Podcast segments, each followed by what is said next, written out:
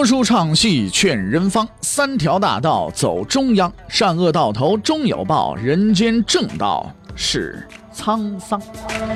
给您续上一杯茶，我慢慢的说，您细细的品。听大禹，话说明朝，除了咱们广播直播以外啊，我们还在喜马拉雅独家网络发布。各位呢，可以登录喜马拉雅手机和电脑客户端，搜索“大禹茶馆”，选择收听。上期节目咱们说到哪儿啊？咱们说到定计夺门，徐有贞背水一战，夺门之变，朱祁镇脱离南宫。这个东华门呢，是宫城的大门，只要说能进了东华门，到奉天殿敲响钟鼓，召集百官前来，这天下就像再次握在朱祁镇的手里了。可是呢，当徐有贞、朱祁镇他们到东华门的时候，才发现了这个计划当中最大的纰漏。什么问题呀？他们啊，进不去。你看，东华门守卫不开门，他们也没有钥匙，哇，没有南宫的门钥匙，你可以把墙撞撞开。但是这是因为南宫偏僻啊，就算你把它拆了，也没人投诉你去。可是东华门那玩意儿叫大内重地啊，专人看守，一旦有什么风吹草动，就会引来侍卫，而这些个夜游神马上就会变成黄泉鬼。愁眉苦脸的石亨看着徐有贞，他已经是无计可施了，只等着这位大哥说话了。可是这次徐有贞同样保持了沉默。他虽然聪明，但并不是什么什么芝麻开门阿里巴巴，是不是啊？啊，现在阿里巴巴可挣钱了，就算对着门喊一万声芝麻开门，门也不会开。阴谋集团的成员们呢，就此陷入了困境。打也不是，闹也不是，隔着门把好话说尽了，守门人理都不理。眼看着天要亮了，如果再不进去，大伙一起完蛋。在这最为关键的时刻，朱祁镇说话了。啊，朱祁镇说了个什么话呀？朱祁镇说了：“说我太上皇爷，我开门。”七年的屈辱、恐惧和等待，最终换来了这么一声怒吼。包括守门人在内的所有人都被这一声怒吼给震惊了。东华门就此敞开，通往至尊宝座的道路就这么着敞开了。朱祁镇走向了奉天殿，敲响了上朝的钟鼓，宫城大门闻声纷纷开启，准备迎接百官朝拜。徐有贞终于是成功了。他带着疲惫的身躯和得意的笑容，独自站在大门前，挡住了上殿的道路。闻讯而来的内阁重臣们惊奇地看着这个以往并不起眼的小人物，准备呵斥他立刻离开。然而，徐有贞很快就说出了他敢如此嚣张挡路的理由：“说诸位，太上皇已经复位了，诸位还是快去祝贺吧。”而此时的朱祁钰呢？正奄奄一息的躺在自己的寝宫内，但在迷茫之中，还是听到了钟鼓的声音。他很清楚，这个上朝的讯号并不是他发出来的。于是他叫来了左右，问：“到底是谁在敲击钟鼓？”左右人已经知道了真相。这些服侍朱祁钰的人十分担心，怕这位已经病入膏肓的皇帝听到这个消息，立刻急怒攻心，就此一命呜呼。但是事到如今，不说也不行了。于是他们忐忑不安地告诉朱祁钰，是那位被他关押的囚犯，他的哥哥，在召集群臣。可是这位垂死的皇帝接下来的表现是他们做梦也想不到的。听到这个消息，朱祁钰沉默了一会儿，然后抬起头来笑了。他笑得很从容，并且吐出了三个字儿：“好，好，好啊。”皇位啊，还是还给你吧，哥哥呀！我虽然囚禁了你，夺走了你的一切，但是我也没能从中得到快乐呀。这八年，我一直在恐惧和孤独中生活呀。给你吧，全都还给你吧，我已经厌倦了。朱祁镇坐上了阔别已久的宝座八年前，他离开了这里，沦为异族的俘虏。之后，他历经千辛万苦，终于回到了京城，却又被自己的弟弟给关押了起来，吃了七年的牢饭。现在，他终于回到了当年的起点，一条新的道路已经在他眼前展开。他将再次统治这个庞大的帝国，很多的事情即将开始，很多人的命运即将改变。当年的囚犯朱祁镇终于回到了他的宫殿。八年前，他从这里出发，沦为人质和囚徒。八年后，他回到了这里，继续做他的皇帝。那么，中国的这个史书啊，有的时候是特别有意思的啊。有什么意思呢？再狼狈不堪的事情，也能让他们说的冠冕堂皇。朱祁镇先后当过俘虏、人质、囚徒，吃尽了苦，受尽了累。史书上说他是北狩去静养去了。用今天的话来描述，也可以说是去体察民情，下放边疆，挂职体验生活，与民同乐，协调民族关系。你看，当然了，自己吃的亏自己知道。朱祁镇先生也只能啊，打落了门牙往肚里边吞啊，还得喝着血。但是无论如何，这一次他也算是啊，我胡汉三又回来了，是吧？但是这位胡汉三目前最重要的工作，并不是国家大政方针，还是要安抚他的那些还乡团的成员们。朱祁镇呢是很够意思的一个人，在登基后的第二天，他就给了还乡团成员们优厚的回报啊。还乡团一号成员徐有贞入阁兵部尚书，还乡团二号成员石亨封中国公，这是个爵位啊，公爵，是吧？这个还乡团三号成员啊，呃，封太平侯。是吧？那了不得了，这又是公又是爵，是吧？又又又是又是侯爵，又是这个这个爵那个爵的，是不是？你这个东西了不得了。这人叫张悦啊，还乡团四号成员曹吉祥，司礼太监，总督三大营。你看，功德圆满，善莫大焉。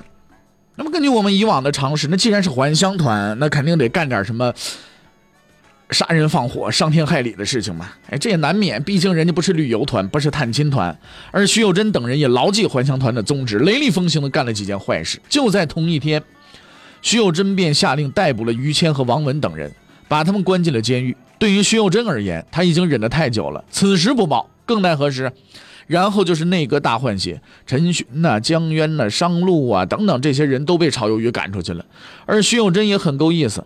他唯恐自己的对头陈勋和江渊呢失业之后找不着工作，特别找人关照他们，给他们安排了一份工作，让他们继续报效国家，叫充军辽东啊。当然了，某些受到处罚的人也是罪有应得，比如那个金刀案当中的卢忠啊，这位仁兄出卖朋友之后没捞着什么好处，此刻呢得到了报应，斩首了。还有那建议朱祁钰砍树让朱祁镇晒太阳的高平，当年他一时兴起拿朱祁镇开涮，此时呢。也是算是罪有应得，被砍了脑袋了。其实啊，他除了滥伐树木以外，倒也没干什么其他的事情。哎，看来破坏环境啊，也真是没什么好下场，是吧？内阁被还乡团扫荡之后啊，就剩下了高谷。哎呀，这个于是呢，徐有贞又安排了自己的亲信许斌呐，这个薛轩呐入阁。至此，他已经完全控制了内阁和朝政大权。此时内阁加上徐有贞一共是四人，可能是徐有贞嫌人太少，在二月他又另招了一个所谓自己人啊，吏部右侍郎李贤入阁。可是徐有贞呢，万万没有想到，这叫李贤的人其实并不是他的亲信。在徐有贞、石亨、曹吉祥飞扬跋扈不可一世的时候，他保持着沉默，默默地观察着这些夺门之变还乡团的一举一动，寻找着他们的弱点和矛盾，等待着时机的到来。无论后来如何，至少在当时，徐有贞等人确实是威风无比的。特别是徐有贞，他不遗余力地打击诬陷所有与自己为敌的人。而他导演的最大一起冤案，就是著名的于谦案。徐有贞曾经认为，只要自己掌了权，杀掉于谦易如反掌。但他现在才发现，想杀于谦不是那么容易的事情。原因在于什么？在于你没有理由啊。于谦此人为人清廉，威望极高，又没有什么劣迹，你实在是找不着借口啊！既没有经济问题，也没有生活作风问题啊！当然了，生活作风这个问题在当年也算不上什么问题，是吧？你要想把于谦搞倒，那是谈何容易的一件事情啊！但是最终对于谦的刻骨仇恨，让他想到了一个办法。于谦是推力朱祁钰的主要大臣，也是朱祁钰的亲戚，而朱祁镇最为痛恨的人就是他的弟弟朱祁钰。徐有贞决定利用这一点加深朱祁镇对于谦的反感，同时徐有贞还编造了一个谎言，说于谦呢有意请外地藩王到京城接替皇位，并坚决反对朱见深继位。做好了这些准备之后呢，他去见朱祁镇，在他看来，朱祁镇一定会同意杀掉于谦的。可是事情的发展。出乎他的预料徐有贞在朱祁镇面前慷慨陈词，说于谦呢不愿和谈，拥立新君，想置太上皇于死地，如此之人应该杀之而后快。等等等等啊，啪啪啪啪在那说。可是朱祁镇却只是笑着摇了摇头，对徐有贞说：“说得了，于谦是有功的。”徐有贞傻了眼了。他把朱祁镇看得太简单了。这位太上皇饱经风雨，深通人心呢，对徐有贞的动机是一清二楚。他知道徐有贞这么做是为了报私仇，却想借刀杀人，让他背一个杀功臣的恶名。这种买卖太亏本了，他怎么能干呢？他肯定不干。徐有贞急了呀！如果留着于谦，将来一旦复起，自己必将性命不保。情急之下，他想出另一个杀于谦的理由。他相信，只要把这个理由说出来，于谦必死无疑。于谦非死不可，为什么？徐有贞昂头大声说道：“不杀于谦，此举无名。”朱祁镇被这句话给惊醒了，他突然意识到，徐有贞说的是对的。所谓夺门之变是一场政变，并没有政党的名义。而照徐有贞所说，于谦等大臣都是准备立外藩啊为帝的。是反对自己的。那在这种情况之下，如果不杀掉于谦，树立一个阴谋集团的典型，向举国上下表明自己行为的被迫性和正义性，那夺门之变的合法性就不存在了。没办法，这个恶名不背也得背了。所以他们说于谦是非死不可呀。徐有贞笑了，他知道朱祁镇已经动了杀机了，但是这位皇上绝对想不到的是，他其实是中了自己的圈套。因为所谓于谦非死不可，不过是一个复杂的逻辑陷阱，而这个陷阱之所以能奏效，则完全是建立在那个于谦准备立藩王为帝的谎言基础上。这确实是一个复杂的逻辑陷阱。直到两年之后，另一个聪明人李贤才最终为朱祁镇揭开了其中的奥妙。不久之后，牢中的王文和于谦都知道了自己的罪名，叫营利外藩。这是非常严重的罪行啊！不但要杀头，还得灭族。王文一听就急了，跳起来了。哎，他准备为自己申辩，什么盈利外藩？谁盈利了？你给我说，证据在哪儿呢？王文很有自信呢，他有充足的辩解理由。因为所谓盈利藩王，必须先使用金牌召藩王入京，而他和于谦可都没有动过金牌啊，所以在他看来，这个罪名是很容易驳倒的。可是于谦却丝毫不动，只是笑着对王文说：“ 得了，这是石亨他们指使的，申辩有什么用啊？”事情确实是像于谦所料的那样，此案主审官最终查无实据，没办法，只好向徐有贞请示如何办理这个难题。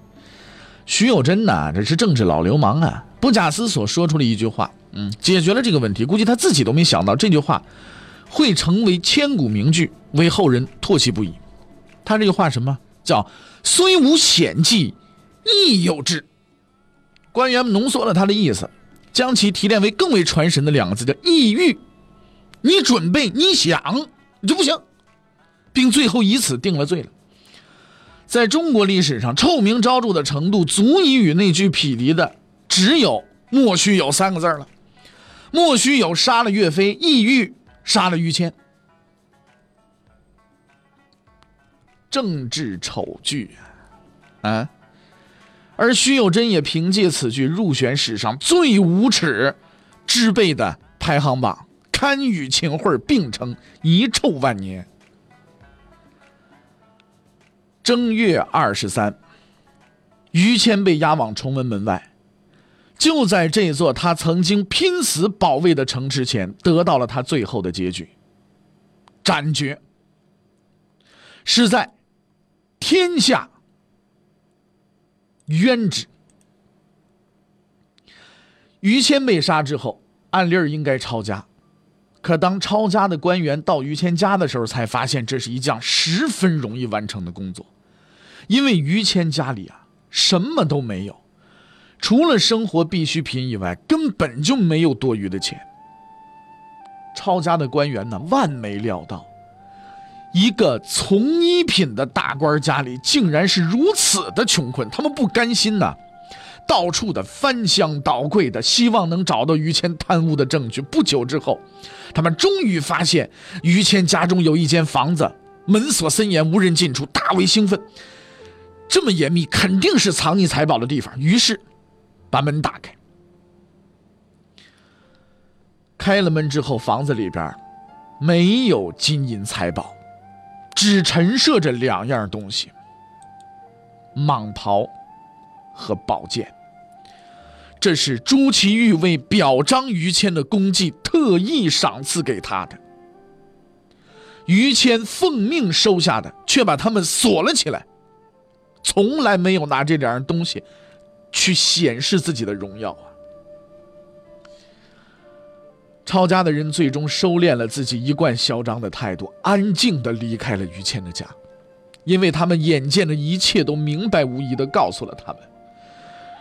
这个被他们针对、被他们抄家的对象，是一个人品高尚的人，是一个了不起的人，一个纯粹的人。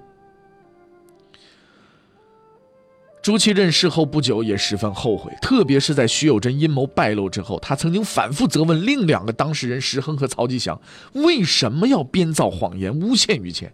石亨没办法，只好把责任推给徐有贞，说：“我也不知道，这都是徐有贞让我这么说的。”朱祁镇听到这句话，目瞪口呆，只是不断的摇头叹气。但是皇帝啊，是不能认错的。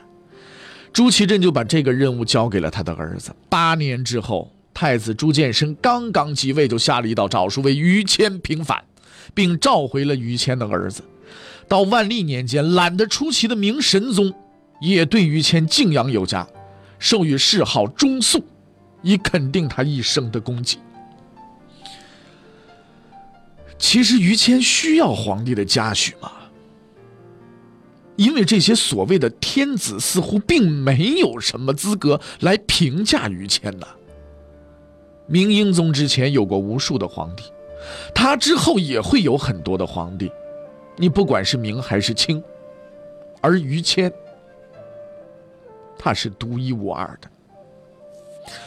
人们不会忘记，正是这个人在危难之际挺身而出，力挽狂澜，保卫京城和大明的半壁江山，拯救了无数的平民百姓的生命。他从小满怀以身许国的志向，历经数十年的磨砺和考验，从一个孤灯下苦读的学子，成长为了国家的栋梁。他身居高位，却清正廉洁。在他几十年的官场生涯中，没有贪过污，没有受过贿。虽然生活并不宽裕，但是从来没滥用过自己手里的权力。在贫寒中，始终坚持着自己的操守。他不畏惧困难和风险，在国家最为危难之时挺身而出，承担天下兴亡的责任。他是光明磊落地走完了自己的一生的。在这个污浊的世界上。能够干干净净度过自己一生的人，是值得所有人去钦佩的。而如果他还能做出一些成就，那么我们就可以说这是一个伟大的人了。于谦就是这样的一个人的，他的伟大不需要任何人去肯定，也不需要任何人去证明，因为他的一生就如同他的那首诗一样，坦坦荡荡，堪与日月同辉啊。千锤百炼出深山，烈火焚烧若等闲。粉身碎骨浑不怕，要留清白在人间。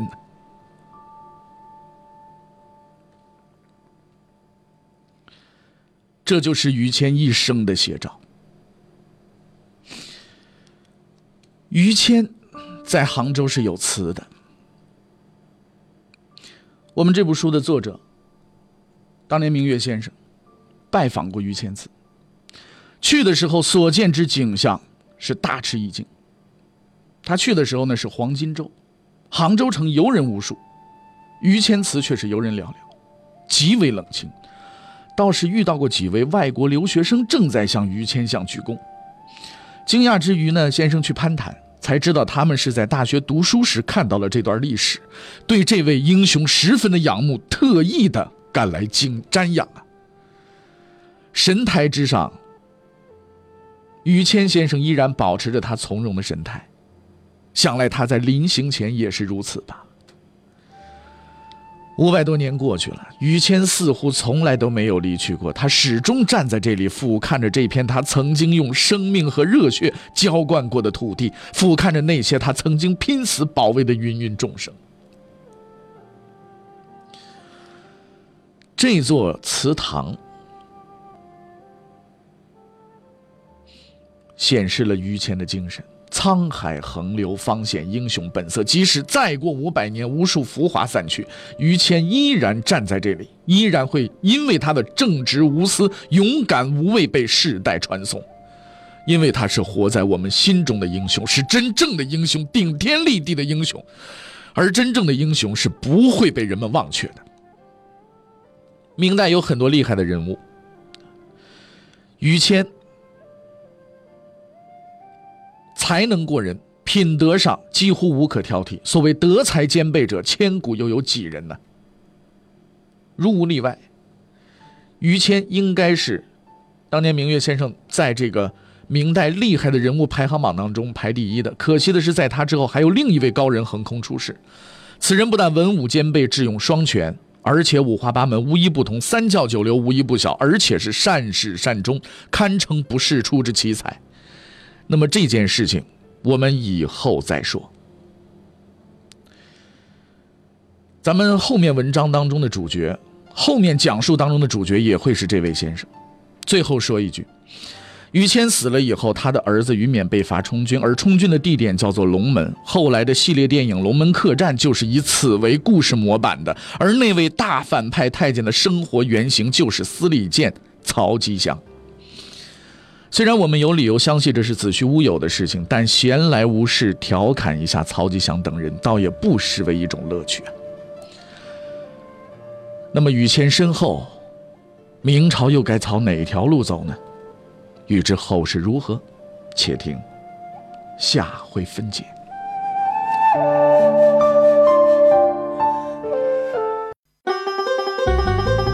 各位，你想跟大禹交流吗？你想跟大宇辩论吗？你想给大宇指出错误吗？